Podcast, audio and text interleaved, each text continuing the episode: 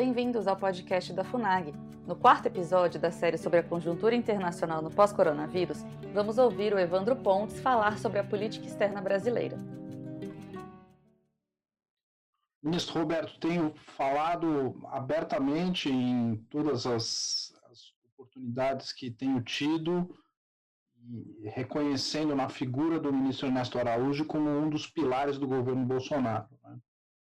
O ministro Ernesto é aquele ministro que no seu dia a dia é um ministro muito discreto, ele mantém o seu trabalho de uma maneira muito comprometida e discreta, como deve ser, de fato, o, o, o chefe de, de, de, uma missão diplomática, né? o chefe de toda a diplomacia brasileira.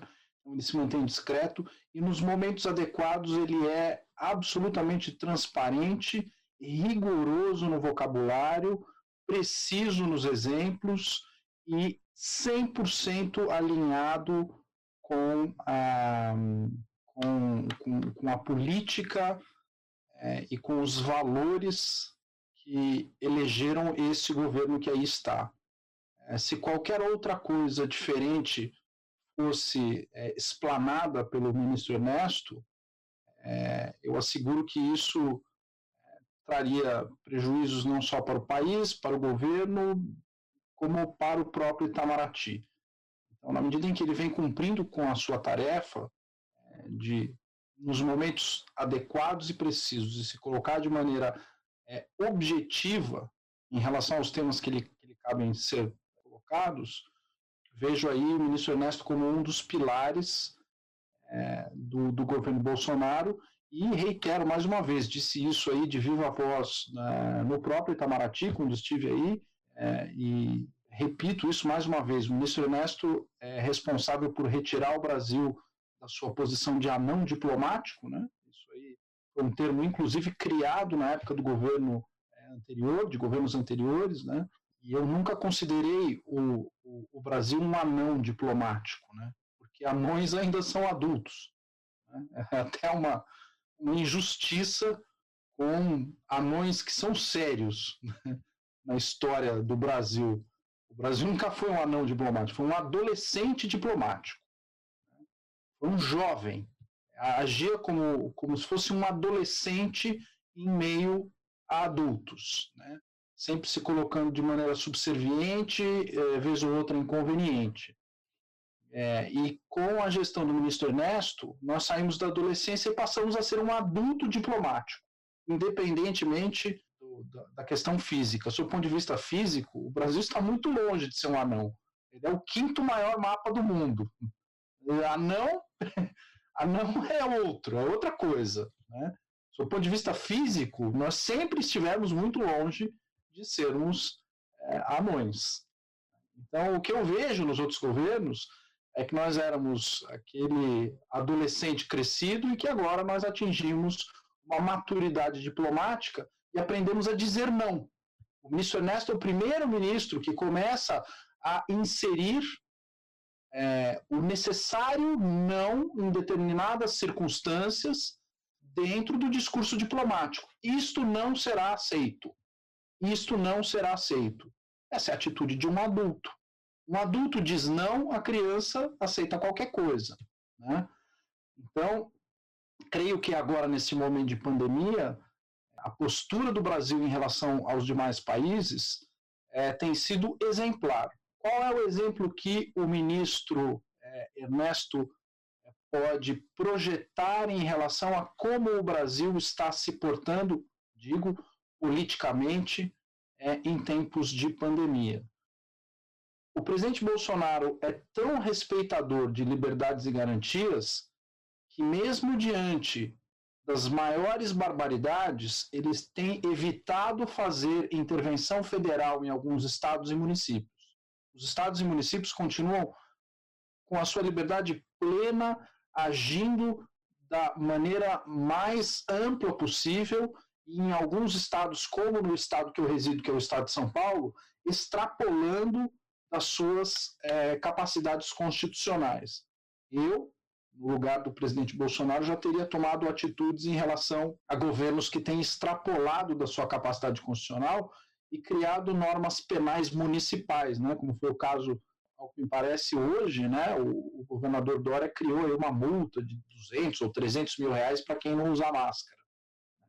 E, inclusive, é, delegando para que prefeitos pudessem criar é, pena de prisão ou de confinamento para quem não usasse a máscara. Então, ele inovou criando o direito penal municipal. Então, você vai ter municípios que não usar máscara pode dar cadeia, outros é, pode não dar cadeia. Ele criou o direito penal municipal.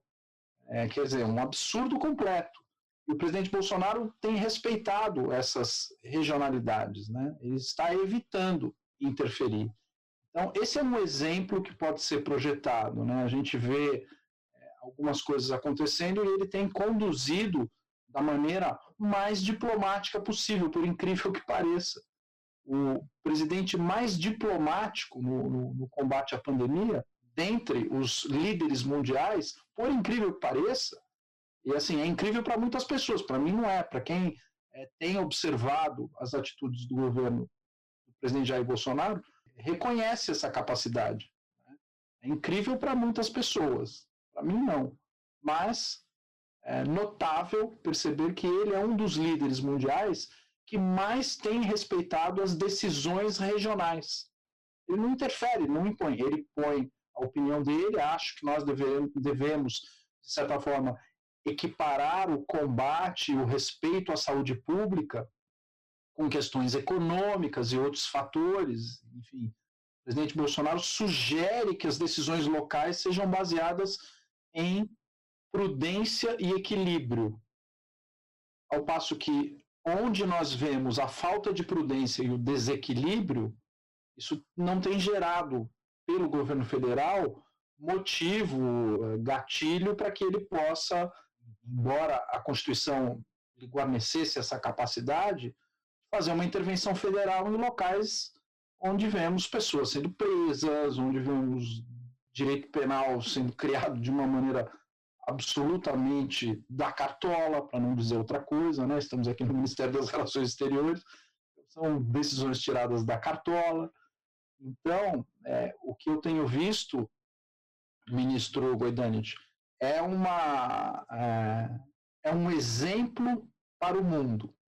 O Brasil tem sido um exemplo local para o mundo e o Ministério das Relações Exteriores tem se portado de uma maneira muito, muito adulta durante esse período de pandemia, liderando ações de, de, de, de combate à pandemia com preocupações sociais, de, enfim, de guarnecer os mais pobres lá com o voucher, com o voucher do vírus, de guarnecer as pessoas que realmente precisam de alguma ajuda com a devida ajuda, é, de respeitar as decisões locais. Então, dentre as nações do mundo, eu vejo o Brasil até em é, posição superior à dos Estados Unidos. Eu vejo decisões do presidente Bolsonaro é, mais é, esclarecidas do que decisões que o presidente Donald Trump tomou em relação ao combate à pandemia nos Estados Unidos. Então, o Brasil tem se tornado, para mim, um dos exemplos mais paradigmáticos de, de combate a essa pandemia e de salvar vidas, né?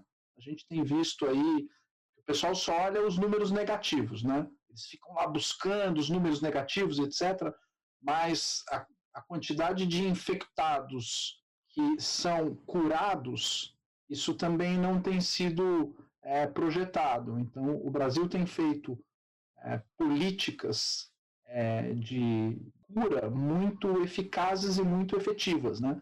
Então, a quantidade de vidas salvas no Brasil é uma monstruosidade, né? Se comparado à Itália Estados Unidos, o Brasil tem tido um grande sucesso em, em salvar vidas eu vejo com, com, de maneira muito positiva o Brasil, como um grande exemplo. Acesse o canal da FUNAG no YouTube, www.youtube.com.br FUNAGBrasil. Lá você encontrará centenas de vídeos sobre política externa brasileira e relações internacionais. Acesse também a nossa biblioteca digital, com mais de 780 volumes para download gratuito, www.funag.gov.br/biblioteca Acompanhe as atividades da FUNAG Brasil no Facebook, Twitter, Instagram e Flickr.